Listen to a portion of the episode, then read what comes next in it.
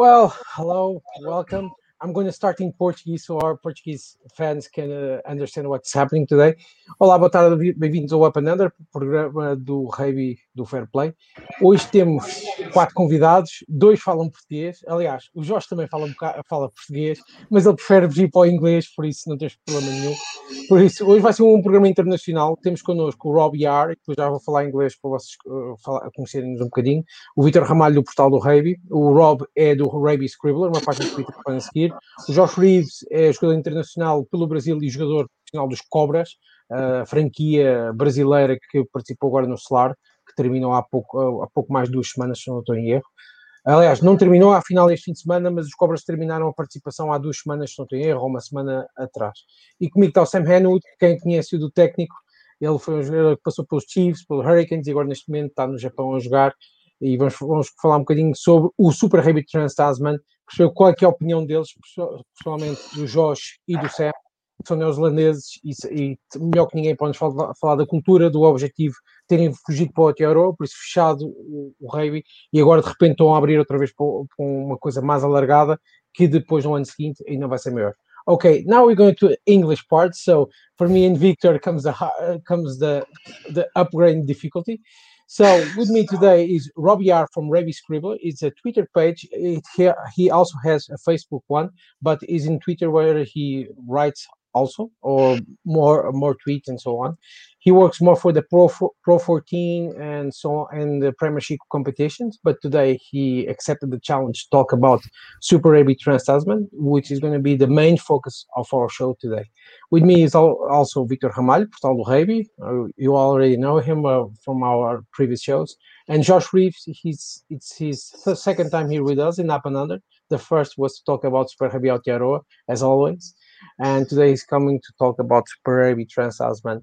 Uh, Josh plays for the Cobra. It's, it's uh, the franchise from Brazil who played in the SLAR, which is the Super League in uh, South America. And the the other guest is Sam Henwood. He played in Technical in Portugal, but then he made the very big upgrade in his life. He went to play for the Chiefs and then for the Hurricanes. Uh, he he's a one one-time All uh, Maori All Black player. I think you you have one cap, right? No, two, two, two, two. two. We had two, games. Okay. Yeah. Two caps. Now, yeah, and he are now playing in Japan. So welcome all. Sam, I'm going to start with you because you had to wake up very early to be here with us. um, so looking first, we'll talk about your career after, but looking now for Super League Trans Tasman, who's uh, that started today. The Hurricanes play against the Waratahs. It's a very good game to see because only offense, no defense. Yeah, so it's very good. And then we had the Highlanders who beat the Super League AU champions, the Reds. Yeah. So, you did you miss uh, this cross play uh, of Australian teams against New Zealand? Oh, I mean, it's. I think for for, for the players, they'll enjoy it because it's it's almost like something different. Like you don't really know much about the like in terms of you playing the same New Zealand teams. You know who you're playing against. You know your opposition. It, it can kind of get a little bit like, you know, we're playing them again. But in saying that, you love beating your mates at rugby, as you know when you when you're playing club rugby, you love beating your mates. But uh, I, I think for um, for the for the New Zealand teams, it's it's a good good mix up because you get sick of playing each other, sick of beating each other up, and you want to beat up some Aussies as a Kiwi. Yeah. Is my so, accent all right? People going to understand me? Yeah, everyone is going to understand you uh, com- completely. Josh, uh, I know you are a Crusaders die-hard fan, so you're waiting for a new win, a new cup, because now with Scott Robertson, it's uh, the final can be a, a, little bit harder, but you win it all, all uh, in the final minute tell us, do, did you miss uh, Super, Super Rugby as a whole? Do you think this is the future, going back to the uh, previous model, what that was uh, more teams? Um, no, I think I probably prefer the the model as it is, where New Zealand teams play each other a lot more. I think one thing that I perceived um, in the last two years of, of Super Rugby Aotearoa was each team had to had to develop their own style of play, maybe a little bit more. Whereas in past seasons, I think uh, New Zealand teams um, all probably played a, a bit more of a similar similar style, knowing that, that that style of rugby could could could sort of guarantee them wins against um, Australian and some South African teams. Uh, whereas I think when they had to go head to head in uh, in Aotearoa, they had to uh, come up with uh, with with maybe a, a, slightly different way of playing that that would, would would be able to upset upset some of the New Zealand teams. So um, that's within New Zealand rugby. That's really good to see because you, you sort of want um, the Chiefs to be playing differently than the Hurricanes, to be playing differently than the Crusaders and the Highlanders who, who like to chuck the ball around. You want to see those differences within the New Zealand team. So as a New Zealand rugby fan, um, I've really enjoyed the just the Aotearoa rugby, uh, and I think now going to Australia, they they only have to, everything to win really because you have three or four teams in the Aotearoa that have been suffering, you know, not being able to beat the Crusaders, and now they've got an opportunity to. All of them have got a great opportunity to put five wins on the board just playing against Australian teams and to get into a final and to come away from the Super Rugby season with a title. So I think the Hurricanes, the Highlanders, and the Blues massively excited for for the Trans Tasman because it's it's a real opportunity for them to um, to to basically take take a trophy this year. So you already doing some banter with the Blues and the Highlanders and the Hurricanes. Yeah, so we've, got to, we've got to give them a chance. Yeah, they're starting well. they're starting well. Uh, Rob, I know you are more uh, Pro 14 Premiership guy, but everyone likes uh, South Hemisphere rugby, more New Zealand and Super Rugby Aotearoa. What do you think of this model of Trans Tasman? Of uh, after they're playing uh, in a lockdown system in New Zealand and Australia, they go bigger and play against each other. I mean, first of all, like I'm just dead jealous that they can actually do that, you know, and, and have have fans in in the grounds. I think it's quite an interesting one for me because I feel like Super Rugby is doing the opposite of Pro 14. Um, you know, it's going down to its kind of core teams, and Super uh, Pro 14 is is expanding obviously into South Africa, and there's always rumors that like Jaguares might join or something like that. So I think it's interesting because as a Pro 14 fan, I I really like the expansion there, and uh, like I'm one of the people who supports that. But if I look at Super Rugby, I do think whilst it's a shame that the um, Jaguares and um, and Sunwolves have obviously fallen away from the competition. I do feel like there's a bit more like rivalry and a bit more. I don't know. It it it does feel like a more complete competition with with with the Trans Tasman thing. So yeah, I, I, I think it's a good thing, and I think um the numbers like with like rugby AU or whatever and uh, stuff like that have, have, been really good. People signing on to Stan Sports. I think it's already been good for Australian rugby by the looks of things. So yeah, it's a weird one. Uh, usually I like this idea of expansion, but I think in this case they're definitely going the right route about things. Okay, Victor, do you follow uh, Rob or think it was not a good idea to do Trans Tasman after Aotearoa and now no, I think it's well in 2021. It's what we can do because the pandemic's messed with the calendar, so that's that's what we, we have. But in the future, I think it's it's a bit of a problem. Uh, if you look at the the format of the competition, you have the five five rounds and all matches between New Zealand and New Zealand teams and Australian teams. We can have a situation which have three or four New Zealand teams winning all the matches, but only two will play the final. So it's really weird for the product uh, for 2022 you need to find another another format. That's that's for sure.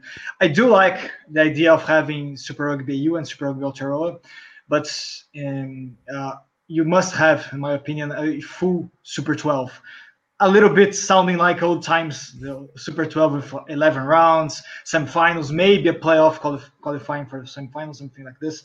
But uh, the way it is, it can produce something a little bit weirder for the fans, for even for the players to have like three or four teams winning all the matches and then just to go into to the big final. I don't know. I think uh, Super Super Rugby will have a, a challenge for the next year and next years, in fact, because the Rugby Championship, I can't see the Rugby Championship staying the way it is and Rob can tell talk more about this too because the South Africans going to Europe, they are playing. They were going to, to, to play in the European calendar. This means August is off season for them. August should be the month that they rest. So how they would play the rugby championship in August? That's a big problem. So we don't know how this, the the Pacific calendar will be. In fact, in 2022 and 2023, it, we must wait to see what will happen with the rugby championship.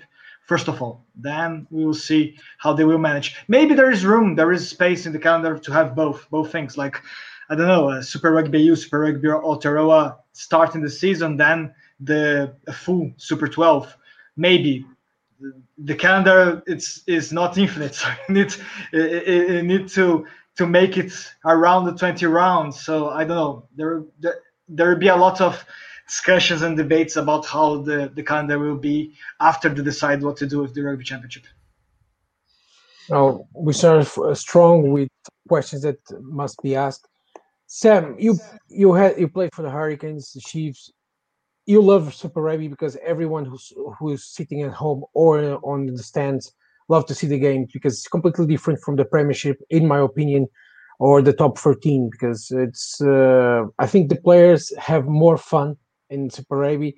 Uh, it's quicker. It's uh, we, we here in Portugal say a, word. It's audacia, so it's more ambitious as uh, in attacking you think if you if the New Zealand teams, the Australian teams didn't play against each other, you think that spark that uh, Super built uh, since the the late nineties will will have been lost?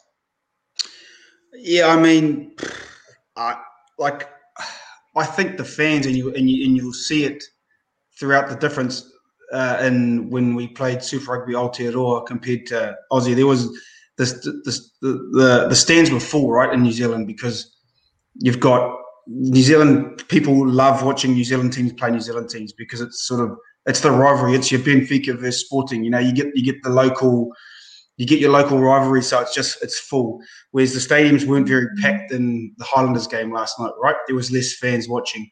But I think for the uh, and Victor sort of touched on it, like uh, uh, about just you you can't just play within New Zealand because there's only four million people in New Zealand, right? We need, in order for the game to grow, you need other people watching the game. So we have to we uh, we have to be part of Australia, and I know that from when I was there, and we talked about discussions with sort of media, the South African teams bring in the most money because they got the most viewers, they got the most people watching.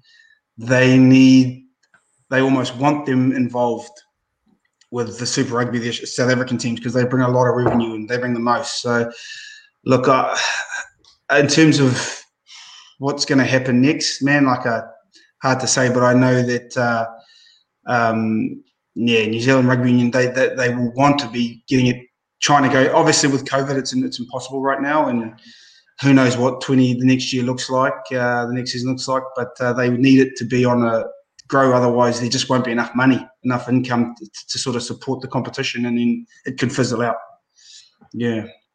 Yeah, exactly. Uh, another question for you and Josh. You think if everyone uh, last year with the pandemic and so on, when Aotearoa came to life, everybody was like very happy because it was special. I think it was the first sports competition to come to life uh, after some uh, football uh, leagues in Europe.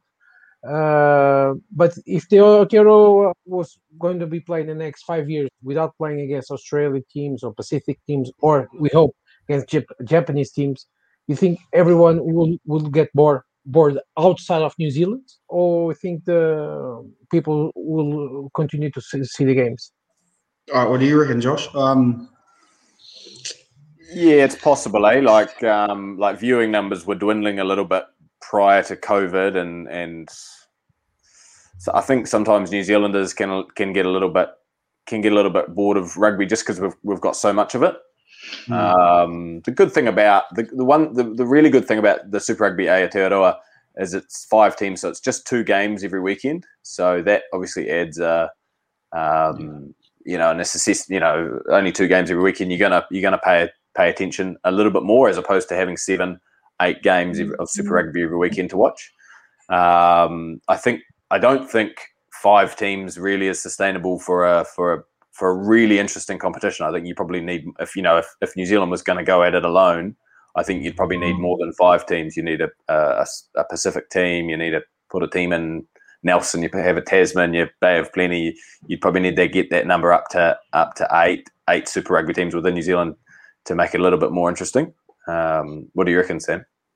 Yeah, like I can I can agree. Like uh, the, the, fact that there's only there was only two games a week means stadiums were full because people were trying to get their fix of watching rugby, you know, live yeah. rugby, and it was um, it was filling stands and uh, yeah, and like because we have 10 Cup, which is even even that struggling. Like it, it almost might.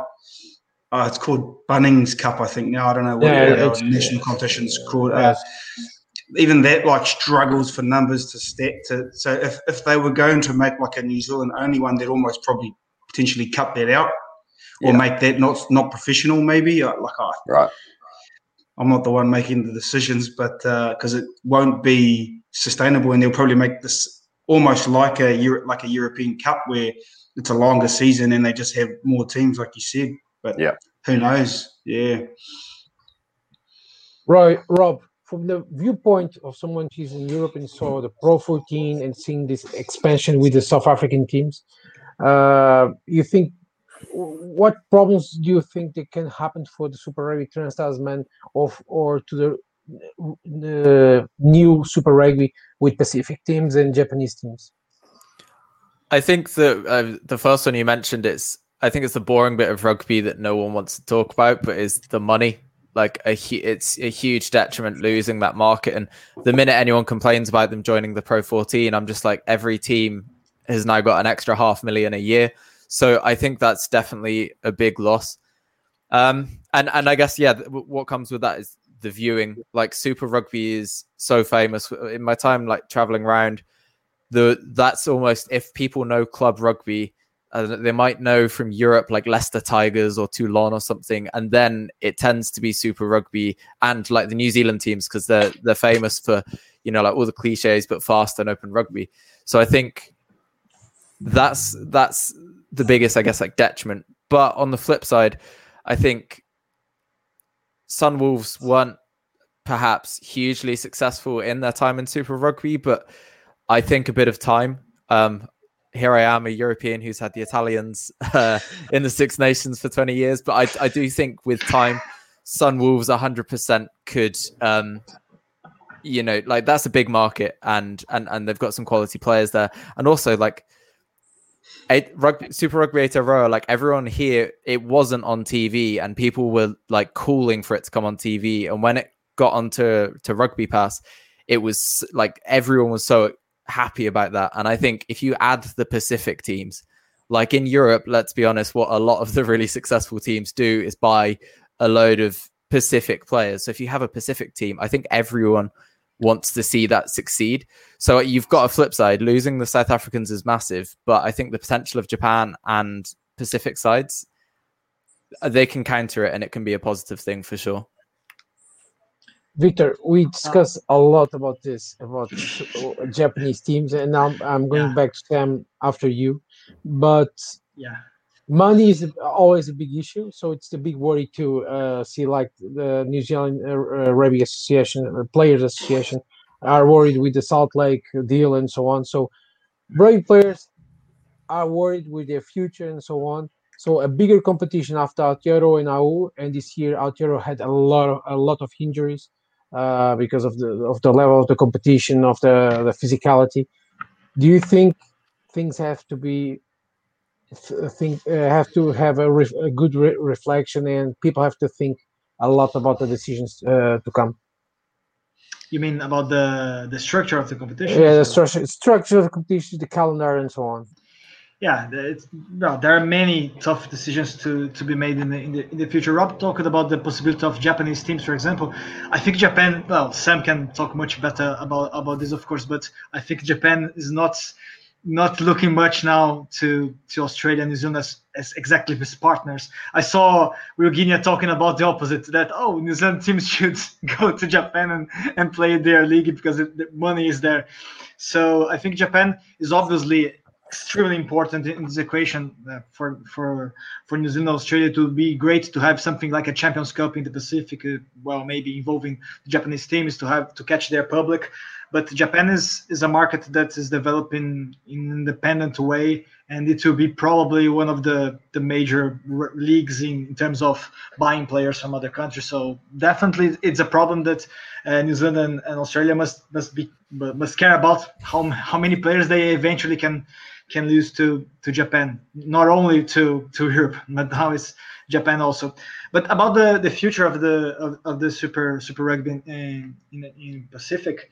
Um, yeah, I think uh, what what Josh and, and Sam were talking about uh, expanding, having the having the Pacific team, it's it's pretty it's pretty important. And I always wondered why, for example, Auckland doesn't have a, a second team to to have a, a, proper derby. There, it's a, a million plus people city.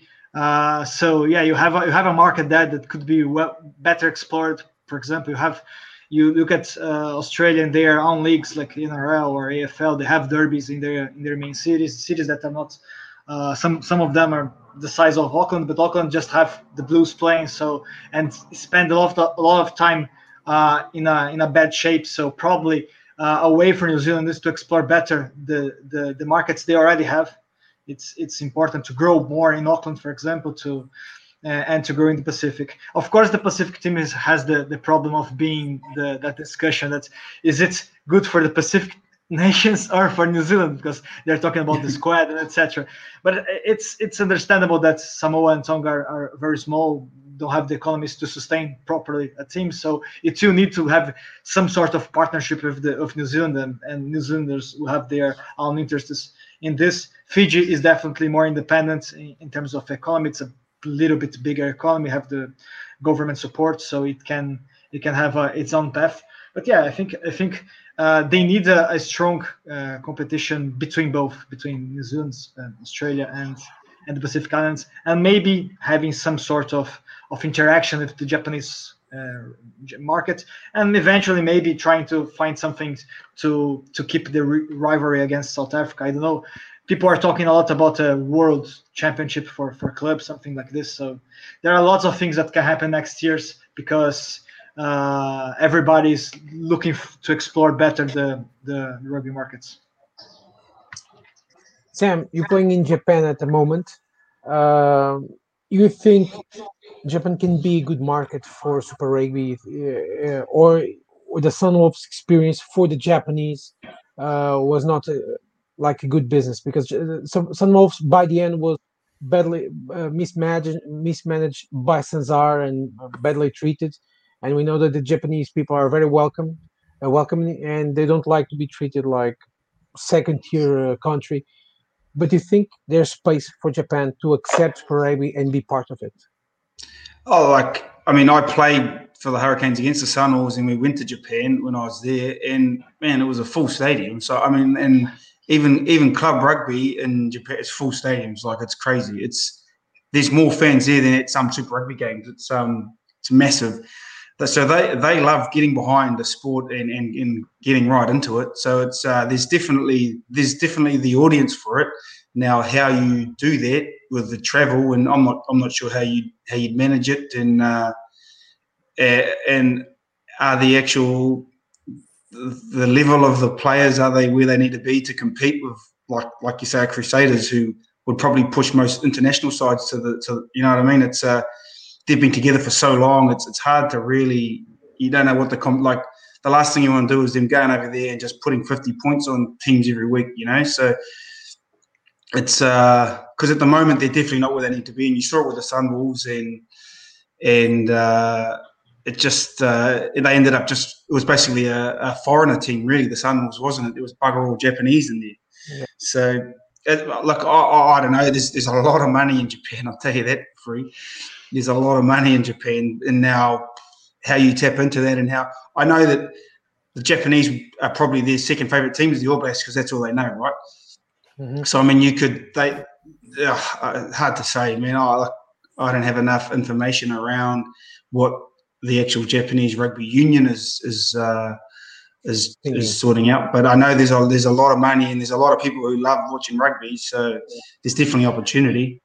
Yeah, I think uh, when we talk about the Japanese rugby, it's very interesting what will happen in the next months because they will need to, they, they are going to better structure the new league that will be Yeah. fully professional. Teams will be probably more linked to the cities, not only to the companies. So there is a lot of things. In fact, I, I see Japan doing what they did uh, with soccer in the 1990s. That was the same thing. In fact, the, the club, all the club, soccer clubs were exactly like, like the rugby clubs now. They are they were linked to the companies. They are in fact branches of, of the companies. Then they become proper uh, proper clubs, proper franchises, more linked to the cities. So yeah, it's it, many things will happen in Japan. Many exciting things, in fact, because uh, it's a, a market that well they have like a like a thousand schools playing rugby in all the the, the Yeah. competitions they have regionally. So it's massive rugby in japan. So yeah we, we- we'll see a, a, a giant emerging at least in terms of market. I don't know if the, their national team will be stronger than it is now. It's another problem. But in terms of a league it will be a, a very strong league definitely. The, the the biggest problem with Japan for now, what I see is there's, there's actually no club rugby. So if you're not in a professional team, you, you can't play rugby outside of university rugby. So I look at our squad and we've got about 40 players.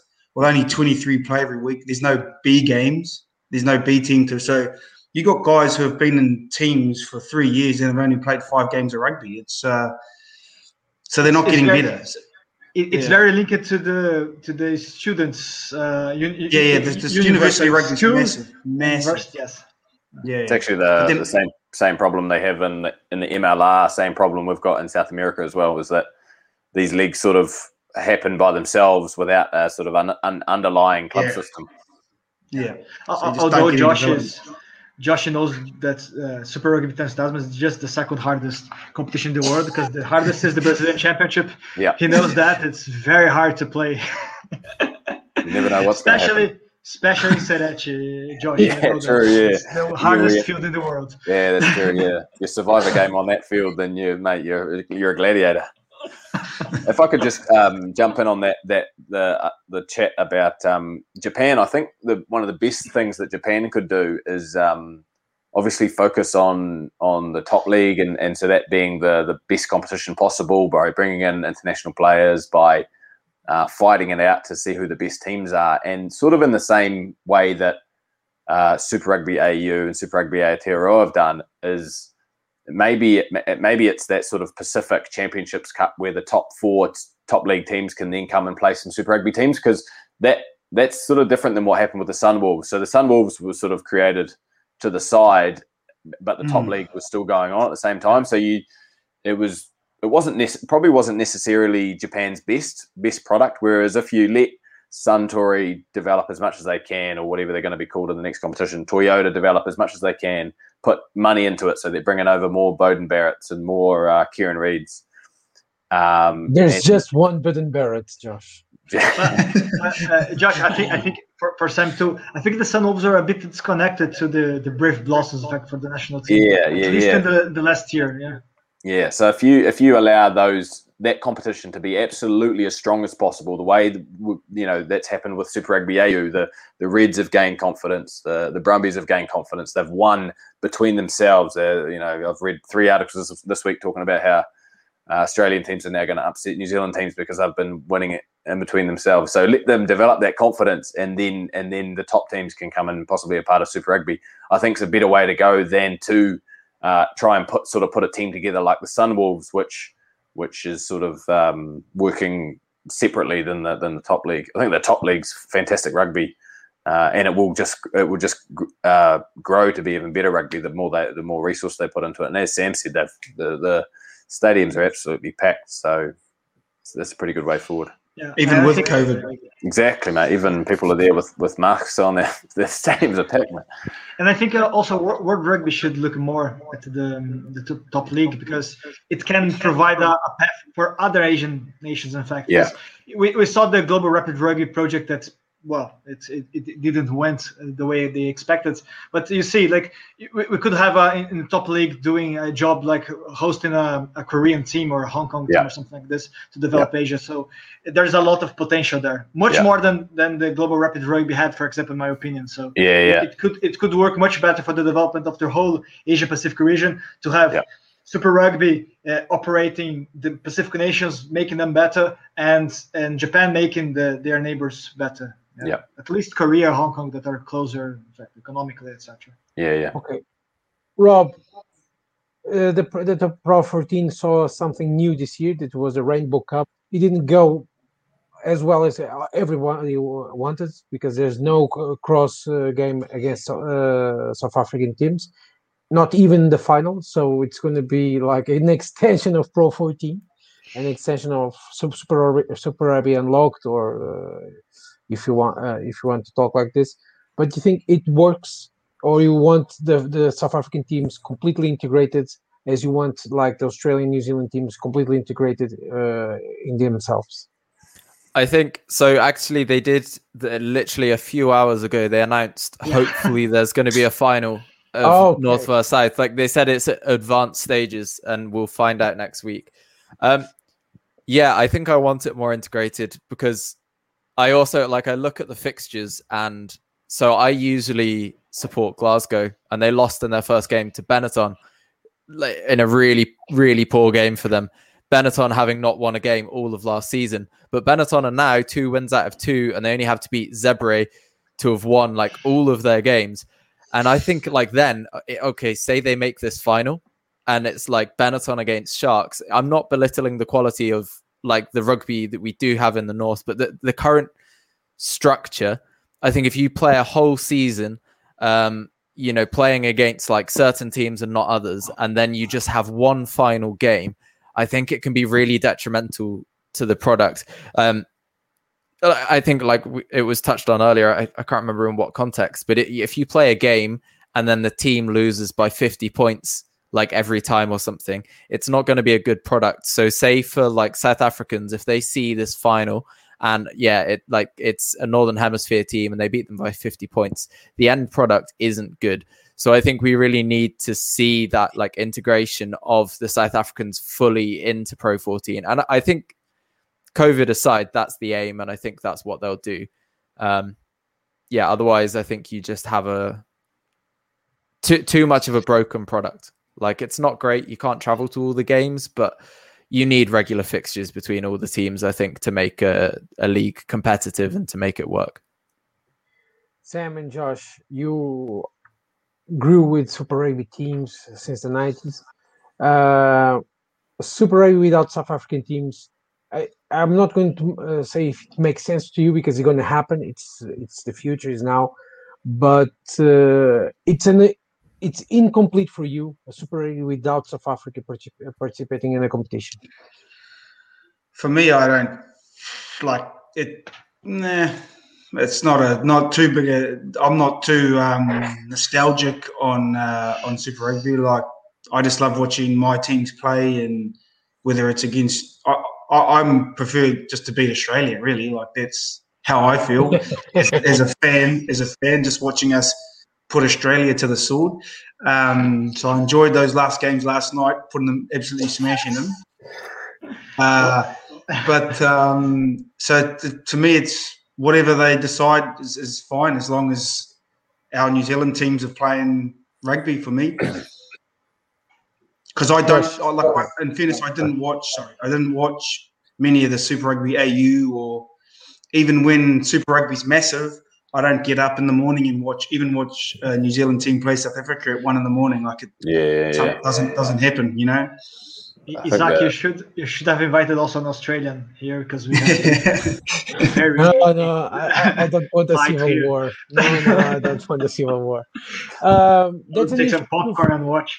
that's an issue too for Super 8 Trans Tasman. It's not Trans Tasman because the time is not that different between the- Australia and New Zealand. But I think the timeline can uh, break the, product for you, uh, Josh.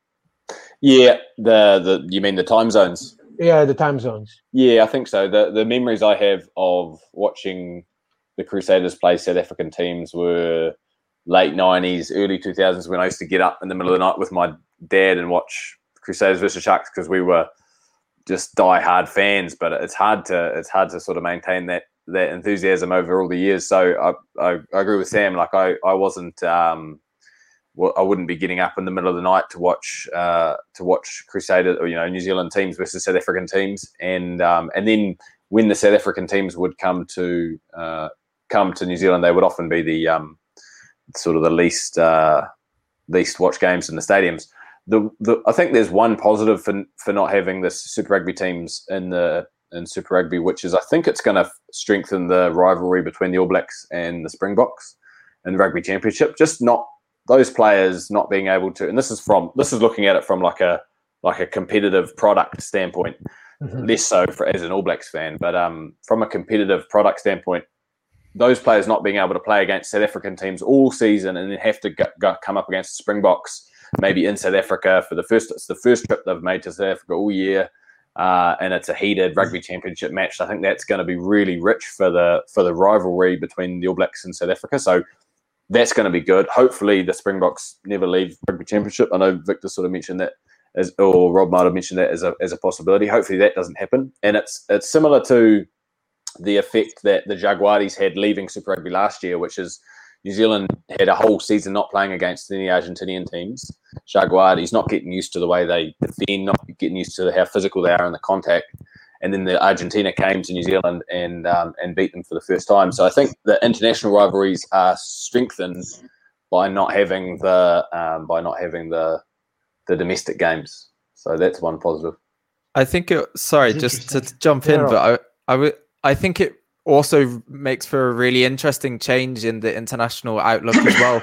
just because that obviously that like north south suddenly the South Africans are playing in Europe and yeah. suddenly this whole thing of oh they play different in the south and this style in the north like suddenly you're having the south africans playing more regularly against european sides and it's suddenly completely i think just with south africa being such a pivotal team as one of the big teams of the south it, i think it completely opens up what international rugby is and potentially how teams are going to play against each other yeah just because they're such a big and, and potent side really and there's been a big push in South Africa over the last oh, eight years, let's say, to try and push the ball around a little bit more, to try and play a little bit more of a New Zealand style. I don't think at Super Rugby it really uh, it worked for them a whole lot. Although the Lions were obviously impressive um, over that that period of, of of three or four years. It'll be interesting to see how those South African teams look to play now that they go back to the Northern Hemisphere, which is a more physical style of game now there's no one more physical in world rugby than the South Africans. So whether or not they just double down on that way of playing and say we're just going to dominate sort of the Northern Hemisphere rugby physically, uh, which would, would be quite interesting to see. Yeah, definitely. Yeah, I, I think it's, there's a, another question important for the South Africans that if they will uh, uh get their their spots in the in the Champions Cup, because if they do, sure. well, that will be very interesting because they will have they'll have a whole season playing against the Welsh, the Irish, the Scottish, and the Italians, except especially against the Irish teams because Pro Pro 14 now is a yeah. little bit too much dominated by the, the Irish team. So it's, uh, Leinster, you say, let's say Leinster. yeah, just Leinster, no, no one else. yeah, but but Munster, Ulster, and Connacht, they are yeah. always Ulster, in the top four, top always five, in the finals. So that yeah. Yeah, yeah, of course, but they, but in the tables they are always in the in the in the top the top part of the table. So uh, yeah, it's it to be good for the for, for, for Pro 16 in this in this way. But for the South Africans, it's very it's crucial to play against the best teams in France and, and England to have a little bit more of a, a complete um, schedule, playing more different styles of, of, of, game as well. And and you know the, the, the French and, and English clubs, especially the French ones, are properly international teams. So they are not they, they will face New Zealanders, they will face Australians and etc. So playing different different ways, of course, but it's it's very important. I think if, if South Africans can't uh, get the, the spots in the Champions Cup, can't persuade the PCR to to let them play, it will be a, a down a downturn. It's not it's not the best the best movement to leave Super Rugby to play just Pro 16. They need the Champions Cup to to make that worth. So yeah. Okay, so we all. Uh so uh, Josh and Sam want to be like this, but so, so, so, Springboks have to stay in the rugby championship. If they leave, it's bad. Yep. And the North mm-hmm. Hemisphere mm-hmm. don't want the Springboks playing there. I think. Put Japan in this the rugby championship as well, eh? I, I, I do think so. They, they, they should. Yeah. yeah, it should be massive, but uh, you have Fiji too, and so on. Uh, Fiji. it- it- it's a good discussion. We can have it some other day. But now let's talk a bit about uh, a bit of Super 8 Trans Tasman this year. Sam, Crusaders are the favorites. Uh, it's always al- always a type of discussion, but you reckon that another team can win? The Chiefs might, uh, maybe. Well, well, like like you said, the competition structure is pretty like there could be three or four teams win it. They, they could win all games, and it's going to come down to a point differential. So, that, like the Crusaders could miss out like that. But honestly, I can't see the Crusaders losing a game, and it's whether the other New Zealander teams can uh, win all five of their games as well, and with bonus points and and compete with them on points differential. Because I can imagine that might possibly happen. So, uh, uh, for you, what would be the perfect final? Hurricanes winning it against whoever. So the, the Hurricanes. Whoever wins Crusaders. Yes. Uh, Yeah, yeah. Hurricanes beating the Yeah. Crusaders in the final. there you go. Oh well, that, that's a dream, huh? it's not impossible. Um, Actually, I'd, I'd like to see the Crusaders miss out. To be honest, I'd like to see. I'd like to see Hurricanes beating someone else. the Highlanders started well against the Reds. Yeah, yeah. But it's hard. It's hard to judge, man. You can't say the Highlanders beat them by this much, so that's going to happen. Like the Reds have just come off a final six-day turnaround. They probably had a few beers after the game, so I, I don't know how prepared they were for that uh, for this weekend, but we'll find out. Uh, but after after match today, uh, Highlanders doing what they did against Reds, I think if you look at Crusaders, I really doubt they will lose again one match Yeah, against yeah, yeah, the yeah. Australians. So yeah, yeah. I think um I think the, the the the most interesting game for the Crusaders is this weekend against the Brumbies, eh? The Brumbies Yeah, uh, uh, Mm. the Brumbies are very good and the Crusaders in the same as the Reds are coming off a off a final. They, they- I think if the Crusaders are, are gonna possibly drop one game, it'll be this one against the Brumbies. If they don't, I think I think they'll go Yeah. five for five. Yeah. Rob, But the- I know you don't see that much Super Rugby, but what do you think? The Reds are the champions of the and everybody, including me, was was waiting a bit a bit uh, more against the Highlanders. Uh, they got a thumping. It could be worse because in the end they ha- had a one one try, but it's problematic when we see the fourth uh, team from Super Super, Super Rugby Aotearoa destroying the champions from Australia. I, th- I mean, you touched on it earlier with the Irish teams in the Pro 14. I think it can be, yeah, but I also think it, it, it if it's in isolation, um, you know, then it's it's fine. If if there's signs of development after that, it's fine. Like I don't think based on one year anyone's gonna be too upset if that's the case. But like if it, if it stagnates and that's the same every year and it's the same games and it's always New Zealanders winning, then like yeah, I think you've you've got a problem then. Oh, uh, for, for the New Zealand uh, New Zealanders, they don't want to uh, lose against Australia. I think so. Every year winning against Australia, it's good. uh, only the force. Uh, Western Force can win against the Crusaders once once a year. They actually they actually do do challenge the Crusaders, don't they? Historically, Well, uh, last time it was a fun thing, I think, but I had to see it. Uh, Vitor, I don't know if you saw the games, but the Cru- let's talk a bit uh, about a bit about Hurricanes and Waratahs because it was the scoreboard in the end was completely crazy. Uh, Yeah. 117 points. So this is Super Rugby, or it's very good Super Rugby in attack and very bad in defense. it, it it looks like the dream of World Rugby because World Rugby is all the time is saying, "Oh, they want the game more open, more points." No, that's that's you got that. It's uh, 112 points game, so it's too much. In fact, it's, a little bit more than what we need. In fact, and but I think this this match, um, I couldn't watch the the whole match. I only watched the, the highlights. I watched only the the Highlands Highlanders match. Both matches were in in like 4 a.m. and 6 a.m. in Brazil, so I, I watch it later, the, the Highlanders match, because it is more interesting.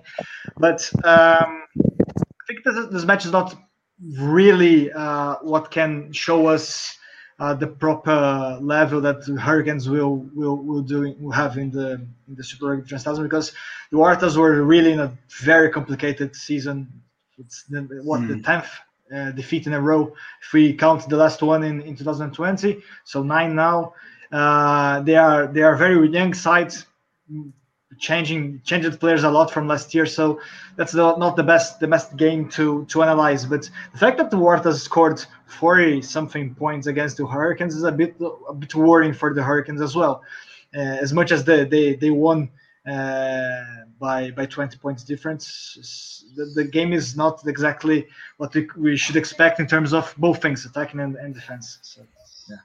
Sam, before we started the show, we were talking off record about how the Hurricanes uh, love defense. It's their main passion. Tonight, uh, it happened other the completely the, the contrary. Why, why I think it is? Uh, at certain point, I was watching the game and thought Hurricanes going to win this like by 60 against 14 points. By the end, it was like crazy uh, score, scoreboard. Yeah. What happened? What happened for you? It's because it's the first time uh, again uh, uh, playing against a, Australian franchise, or you think it was just a bad game uh, in a bad day? Yeah, look, I don't know. Like, I, I can just put myself in the player's situation. Uh, like when those when games open up, they tend to open up both sides. Like games like that, like just become purely focused on attack and scoring points, and you get a few defense, and you see it often like big scoring games they'll let points in because it's just it's almost they're just playing backyard footy kind of thing, and they're just so focused on attack that defence can just sometimes lapse.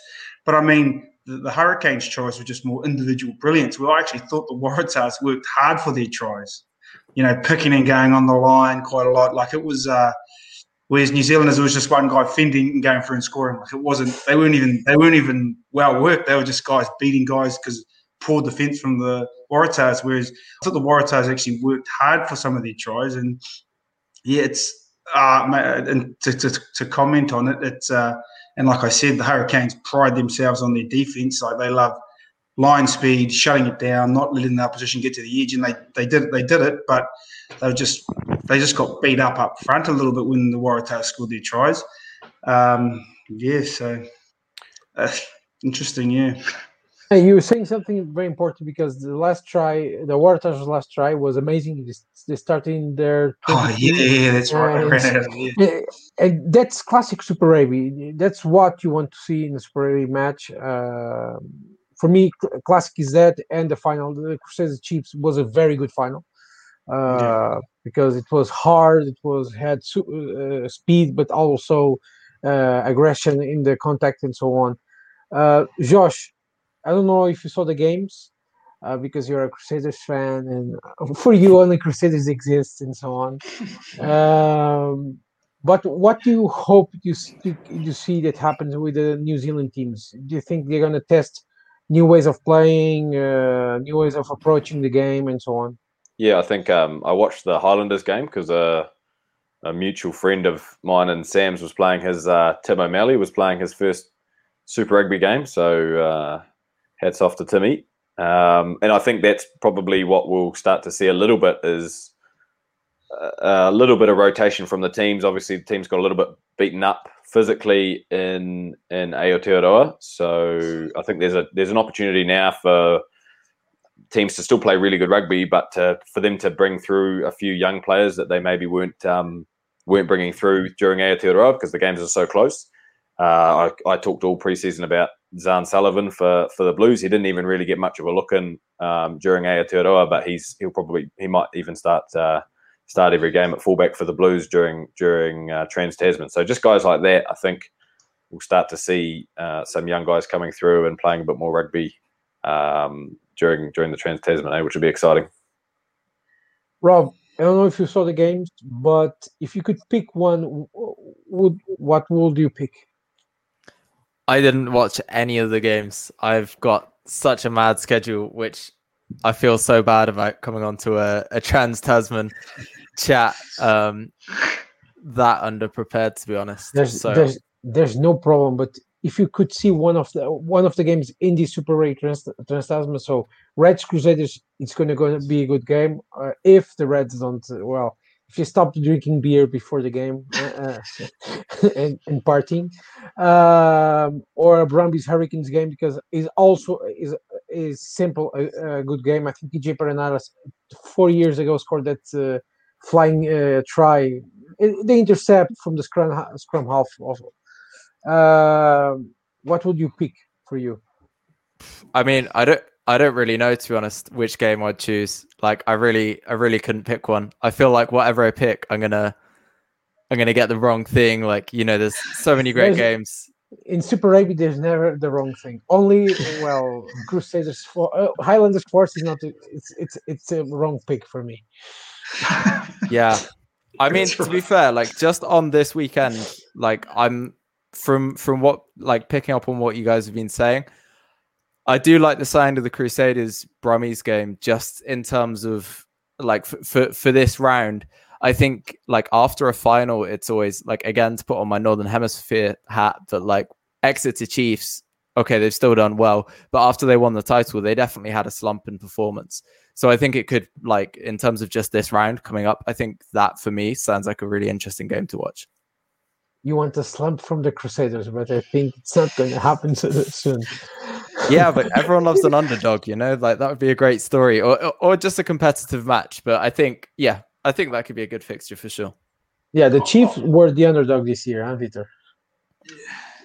Yeah, uh, but about the the, the matches, uh, Isaac, I think uh, Josh talked about the the Crusaders Brumbies match.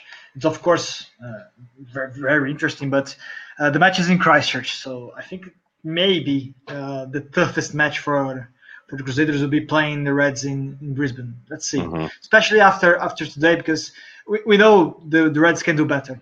Right? It's it's a very good team. We, I, I really enjoyed to watch them in the Super Rugby U. Of course, we now had a little bit of uh, reality reality moment that they faced New Zealand and saw well they, they were tempered by the the the fourth place team in, in Aotearoa. But anyway, I think I think playing in Brisbane will be a really interesting challenge. I think it's the third round. Third round, yes, third round. So it will be in the middle of the of the of the of the season as well. So there will be a, little, a lot of pressure because we'll see maybe some of the other other Kiwi teams already with two or even three wins. So th- then the, the the format will will talk uh, harder because you know you, can have a, a, a, competition with four or three or four New Zealand teams winning all the matches. So in the third round, facing a, a challenge in Brisbane will be be uh, we have we have pressure over over the Crusaders maybe, depending on what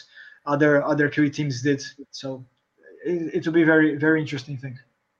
And the Chiefs, yes, I I, I really like the fact that the Chiefs uh, left the the bottom to to go to the final. It was pretty cool for yeah. for New Zealand rugby.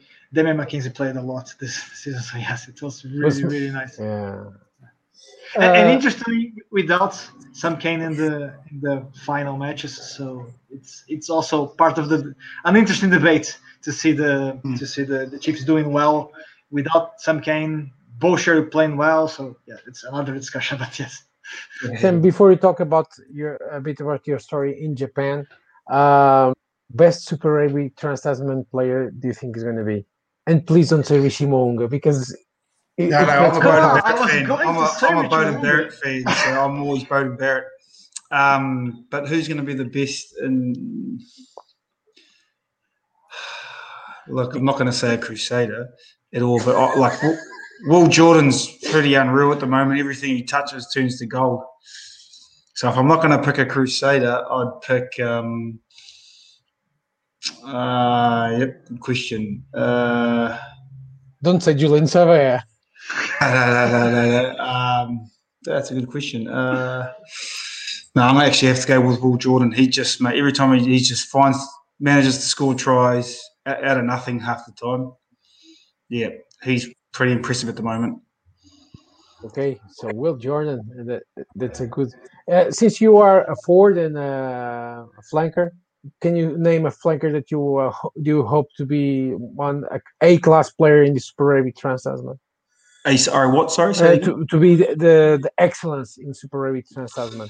Look, what good mate of mine, Dupes, is at the Hurricanes, and I hopefully he goes. Uh, hopefully he goes well. And he was a close to the All Black call up uh, last year. Yeah, yeah. Hopefully he Got plays injured. well. I think he got injured before the. He got the call up, but then he never made. he got caught up because because I remember Ardie Savea was sort of on the on the edge of getting. Uh, there was a few loosie injuries, so he got called in as like an injury replacement. Yeah, yeah, yeah. So he'll be working hard, and hopefully he can um, play well and yeah, get himself in the mix. Josh, um, Will you can't say Will Jordan. Sam Okay. said Will Jordan, and you can't say Richie Mo'unga too. Say Rich Mo'unga. Rich Mo'unga. player. Um, oh, well, I'm always watching the number 10 jersey. It's the only position I watch on the field. So I'll Oh, have here to go comes with, Richie uh, Mo'unga. No, no, I'll have to go with uh, Mitch Hunt with the Highlanders. Okay. Uh, very, uh, yeah, he's playing very, very good rugby for them, influential rugby for them. So, um, Jesus, this this game last night, he was uh, he was all over the field, controlling things beautifully. So, I think the Highlanders are going to go go well in general, and um, Hunt's going to have a good good uh, good tournament. Rob, you, you, said you didn't see the game, uh, uh, but you're always interested to see what players can go from Super Rugby, uh, Aotearoa to to Pro 14. I think there's a new guy now playing f- uh, for the Ospreys.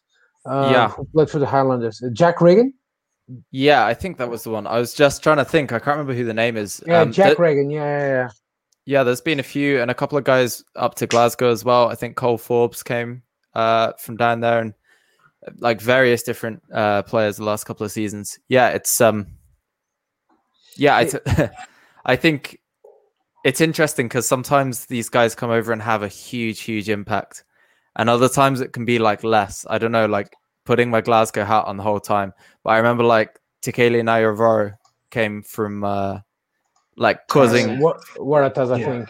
yeah, Yeah. and I think he was like a pretty big, had a pretty good time down there, and then he came to Glasgow, and like, I don't want to, because it was he wasn't there for too long, but he didn't have the desired impact. Um, that said, he's now bedded in really well in Northampton Saints, so I think it's always interesting seeing players come north because I think some really hit the ground running, and then others, you know, it does take a bit of time to bed in because it it's all the old cliches, but there are different styles of play. I think like perhaps like more structure in in certain things, so it it can suit some players a lot more.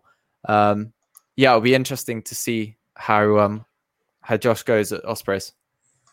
Yeah, and you got a new player that I think Sam knows and Josh is um, Josh McKay, who played for the Highlanders and the Crusaders, and uh, and now he's going to play for Glasgow Warriors for your team.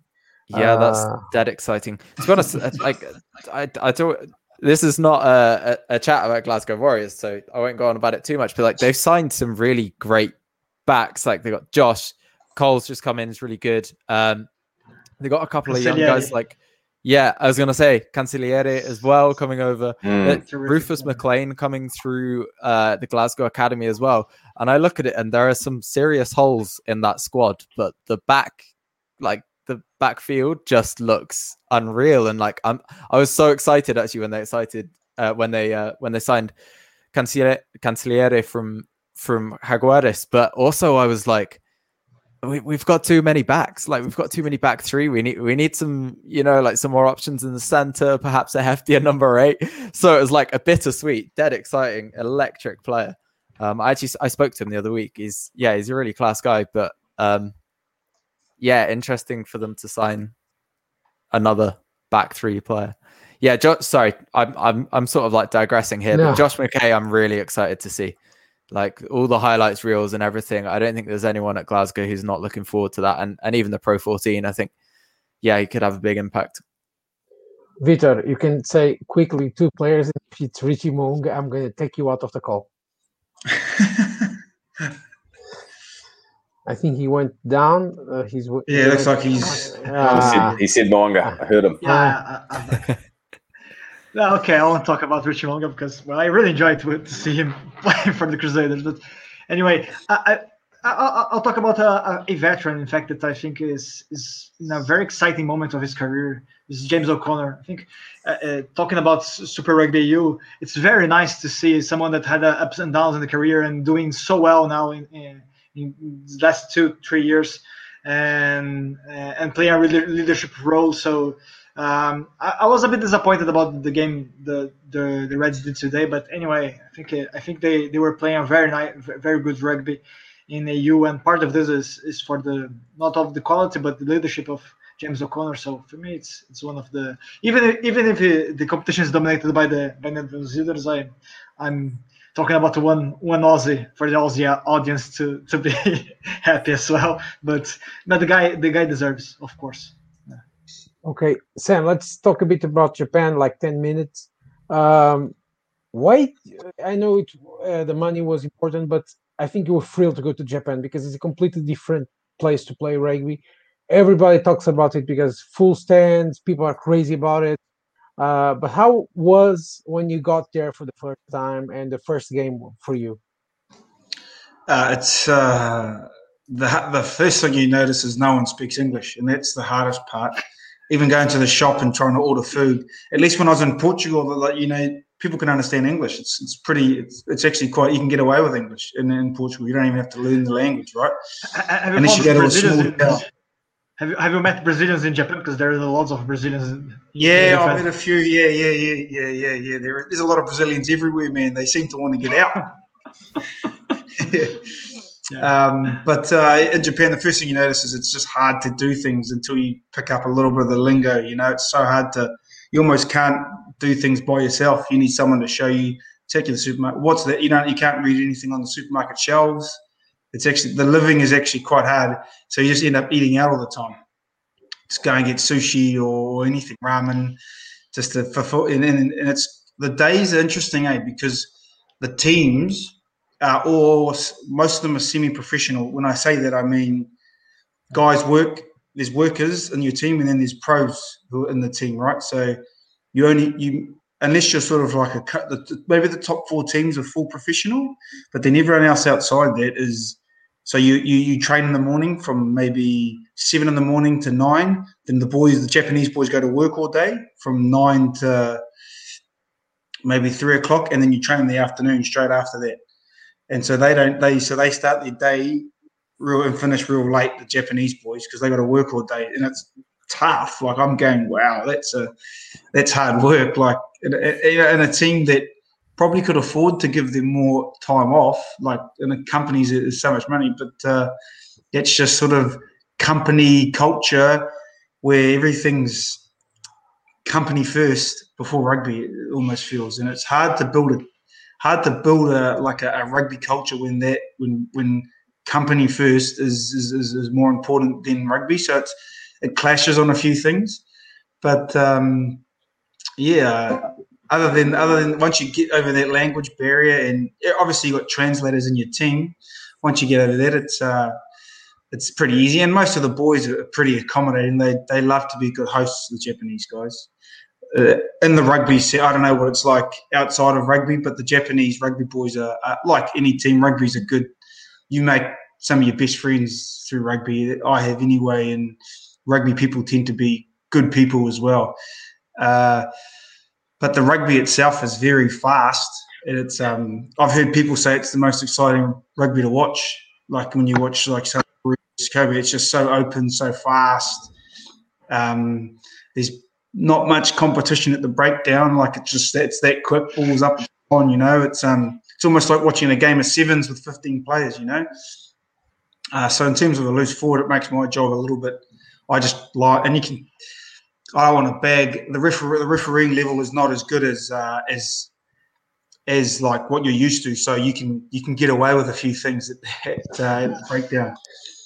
And so, especially yeah, especially in my so I, I, was with NEC the first year. Now I've moved to Kamaishi, which is in the second division. There's no TMO, so you can do whatever you want and not get caught. Basically, yeah. Oh, well. want and as long as you don't get caught, you're fine. You yeah. Are you admitting any guilt? Uh, no, no, no, no, I until I die. He knows what I- he did. Um, i- in the second, uh, div- well, I saw some games from the f- first division where is Beauden Barrett, Samu Kerevi, uh, Michael Hooper, and so on. For co- with COVID, we cannot know for sure how much, how much, uh, how many fans could be in it. But people tell me in Japan always is full stadium. In the second division, how is it, how is it? I think for us, we had for the first. Uh, n- normally, we get a massive crowd, but for for, for the first, we're because because of COVID, our, our whole competition got restructured, and we only played three games. Oh, yeah, three games and then a final because we rather than having we had eight teams, eight teams in the second division, Mhm. and they split it because of because of every team almost got COVID for like two weeks. So we had to have like a two week stand down, Mhm. so everyone could basically get into their own bubble and, and get rid of COVID. And then our, we only played three games and then had a had a final, had a semi and a final, because it got split into four teams, played three games, top two played off, and then but so we didn't have crowds in our at our games. Okay. You know, they didn't. I don't. I don't look now. I don't. I don't know the politics around it, but they wouldn't allow crowds at ours, but they'd allow it at the top league. Now I don't know. Yeah. Some things, Japanese things, are just where you just sort of shake your head and don't understand the reasoning. It's just the you just go with what it is. Yeah, you find a lot of things in Japan like that. You just like doesn't make much sense, but uh, you just do it because it's the Japanese way. Um, in terms of uh, you talk, it's quicker. Uh, do Japanese players learn quick uh, with the, the guys from coming from New Zealand? That because you knew in Portugal, a lot of guys that played with you in Técnico said it was good for them to play with you because they learn a lot. They learn not tricks, but th- uh, ways of, of doing things uh, in a better in a better way. In Japan, is the same thing. Yeah, I think, and that's why they love getting in a couple of international guys. Most teams have even three international guys, and they can only play two, right? And it's just because that effect they can teach guys a lot better. And I think it it's obviously a, a, a little bit different because there's that little trans. There's the the language barrier, which is hard to really get a one-on-one coach. You have to get the translator in, and is he explaining it exactly how you want him to explain it? He's yeah. So th- as much as we try to influence and, and, and coach, it's it's a lot harder because the language is such a such a different language. Whereas the Portuguese, like in Técnico, everyone spoke English when I was there, so it's very easy to to teach the boys, and they understood exactly what I was saying. Uh, um, but in saying that, Japanese and even Japanese guys guys joke about this. It's very hard to. Um, they panic if you teach them something new, and they joke about it themselves as well. Like they're not good at they got the thing they do this way and they don't really like to change it. They're not very um, flexible in terms of things. It might take you a week to learn something, to change something. It could take you a long time. Whereas in, in, in, in New Zealand and in, in most countries, you can just you can make the change quickly. You know, people are very flexible. I think the Japanese are quite rigid in, in how they do things, and they uh, they they struggle to to, to want it to. It's, uncomfortable and they don't like it, and that's how you learn, right? Being in uncomfortable situations. Um, I think they, they don't like being uncomfortable, so they uh, yeah they, they take a wee what bit longer to, to, to learn and change things in their bad habits, right? Uh, a, question for Josh, and then I will give Rob and Victor a chance to talk to you to, make some questions. Josh, looking for the case of Sam in for you in Brazil, uh, do people listen to you? They learn a lot with you uh, because you came from New Zealand. You bring you brought uh, different knowledge, better uh, better ways of doing things, and so on. Or it was like Sam's case in Japan, a bit rigid. That people don't hear you so much, and so on.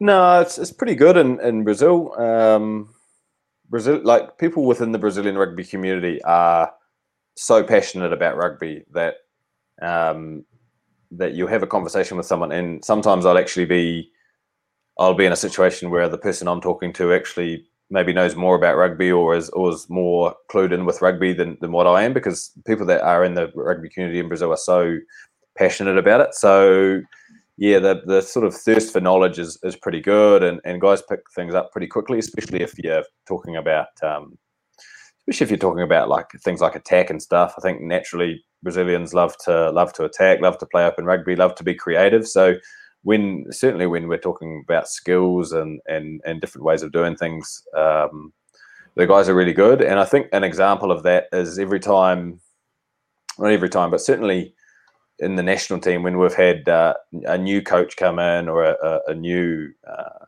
direction of taking things, or certainly something new in the environment, we've always we've always sort of uh, implemented it quite well because that having that I think for the Brazilian guys, having that new stimulus is really important.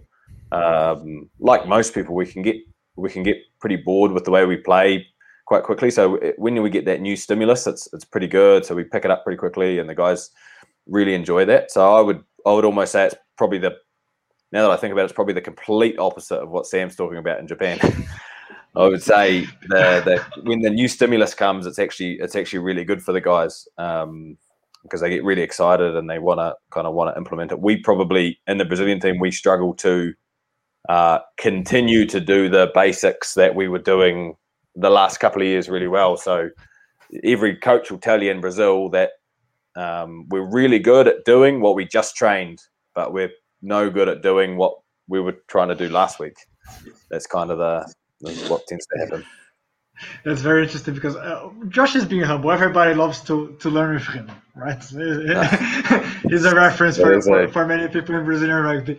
But I think that that's interesting because in Brazilian Brazilian rugby, the, the most difficult question is to make the guys do the simple things right. Yeah, all sure. the time. To do the basics. Do the basics. Don't try to to to do more. Something that's that's one one, one issue that we, we always always see in brazilian rugby. But i think josh learned a lot about playing playing fields. Fields are the the thing that he, he learned a lot in brazil.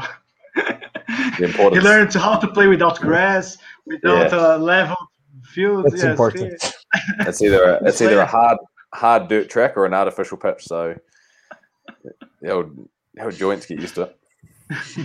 Rob, do you want to ask anything to Sam or Josh? Yeah, actually, Josh, I'm kind of interested with the Super League.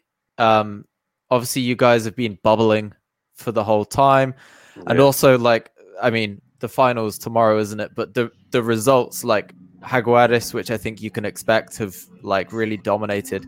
I kind of wondered what that's like being in camp with with everyone together, and if maybe like because Argentina I know it's not all the same players, but because they've had that Super Rugby experience, like if that's kind of bought into it um, in any training capacity, you know, like I know your rivals, but if they sort of share in any anything at all, or if it's quite separate between the teams.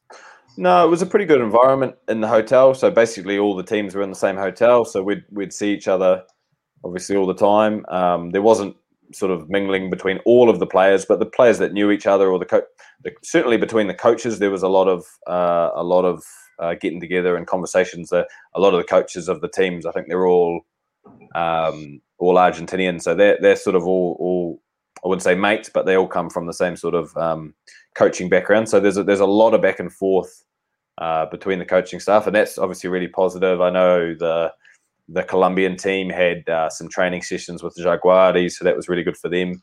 Um, I know our coaching staff was always having back and forth. We were getting uh, a lot of feedback from from the Jaguares around, um, you know, what our GPS stats look like, or uh, what our what our analysis was looking like.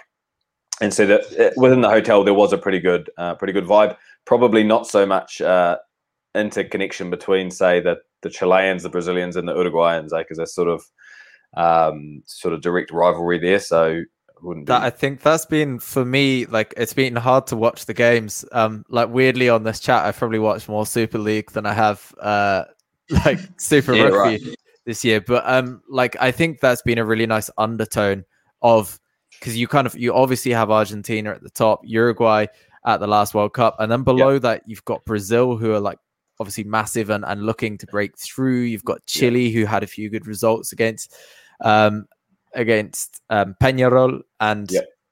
yeah, like even Paraguay and the uh, who's it Olimpia Lions and Cafeteros. Like there's a really nice sub narrative there. Like b- below Jaguares, it's a really really great competition. At least from like the first uh first season, it's been yeah, and and the the the main positive thing about the SLAR, and this is probably why it why it was created and probably why it's going to work in the future is because the, the, the the base of players for the SLAR are Argentinian players. So I think uh, Olimpia had uh, 15 Argentinian players in their squad. Colombian t- Cafeteros had 10. We had uh, four or five guys. The Chilean team had three or five, four or five Argentinians, but they were exceptionally good players. So it's um, it's fantastic because as sort of tier two, tier three nations, we can we can develop our rugby whilst uh, Argentina kind of grows their base of professional rugby players. It's pretty much a perfect, um, perfect marriage in that respect. Um, and the, the only thing that you would hopefully add add in the future is is uh, you know hopefully you could have a two Argentinian teams or or have a little bit more access to those top Jaguares players, possibly spread out through the throughout the competition because they were they had the best, um, you know, basically the best thirty players at the competition. They were phenomenal. You know, nine nine or ten of their starting fifteen were guys that played against the Crusaders in the Super Rugby final. So they're just on a completely different level. So if you could spread that talent out a bit more throughout the competition, so that everyone can have have access to that that talent, would be uh, good for the competition, and that's the main thing. Eh? And I think even as a one-off, playing against those players in itself is oh. is a huge lesson too. It was probably our best. Uh, we only got to play them once because the first game uh, we all got COVID, but uh, that that eighty minutes that we played against the Jaguares is probably the most enjoyable eighty minutes that we've played for the last uh, last couple of years. And that, that's part of our nature as well. We love playing the. We get up for the really big games, so we got up to play the New Zealand Māoris, as you mentioned. We got up to play the Barbarians when they came. We got up a couple of times against um, Argentina, Argentina 15. Um, so yeah, was, we love getting up for those games. Sorry, Victor, you were going to talk a little bit about just, it. Well. Just, just saying, we, we, uh, I was talking to, to Josh recently. Um, SLAR, uh, of course, 2021 was like a pilot competition, so we were just discovering how it will work, and COVID messed a lot with, with it. But yeah. I think the future, the, the main thing is to have a, a second Argentine team, definitely, because yeah. uh, first of all, uh, you have the same thing that we were talking about when you have a, an, an even competition. So you, if you have one team much better than the others, that's a problem for the product. So Argentina has the talent to have two very talented teams that probably would make the final anyway. Yeah. But I think it's it's it's important at least to catch the Argentine public. I don't, I am not sure how, how much in Argentina SLAR was um, a big thing. In, in, fact, it was a big thing because the club rugby in Argentina is, is not going on due to, due to mm-hmm. COVID. But um, in the future, when it will be competing against the the club rugby in Argentina, that's massive thing. Therefore, they, they love their club rugby. It's amateur, but it's huge impact. And so SLAR needs to to find a, a, way to to make it attractive to Argentine public, and for me, it's making a, a rivalry there, like a Buenos Aires yeah. against the, the, the the interior and something like this against Cordoba or against Tucumán, mm-hmm. because yeah, it, it, could be massive. It's not, of course, there is a, a, the question about money if they have the money to to make it happen. Argentina, uh, whole South America is struggling economically, so yeah, you know that. But if it's possible, yeah, they they do need a, a, derby in Argentina. That will be very interesting, and I think Argentina needs to understand that maybe the moment of having all the the Pumas playing at home is not anymore a reality. They need to accept the fact that the best players will be in, in Europe. The best players will be in Europe or maybe in Australia. And most unfortunately, we saw now um, some guys maybe can go to even to Japan or or the Major League Rugby in USA and and SLAR will be a, a very good development competition for them. It will be like a NPC for a Currie Cup for Argentina. That's how they need to to look at it. And for us, it's of course awesome to to have to to have Argentine players playing in, in all the in all the other teams.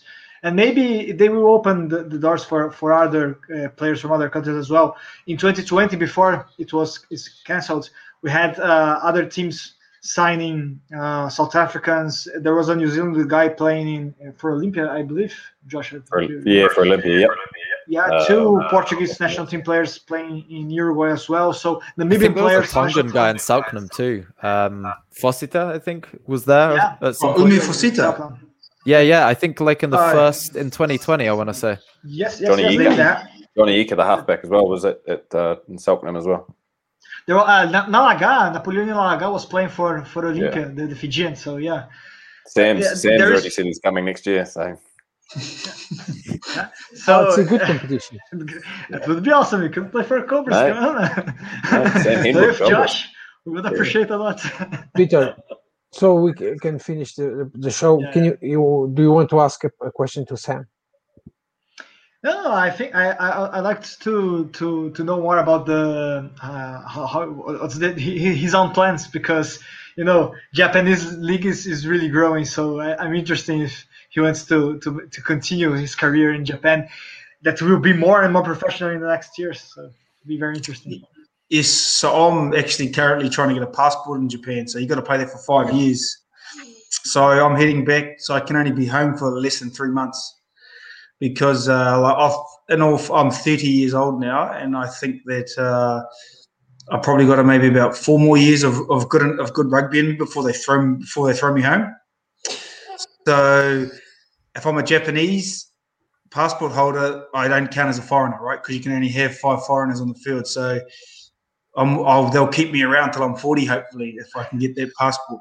So uh, yeah, nice. that's the goal. So no more NRC for you.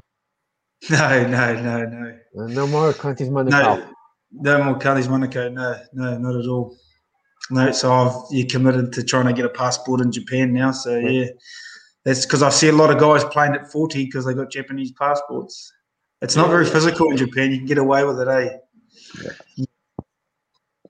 So that's a good goal for Sam. Uh, I I think uh, uh, Vitor is already crying because he's not going to the Cobras for one year.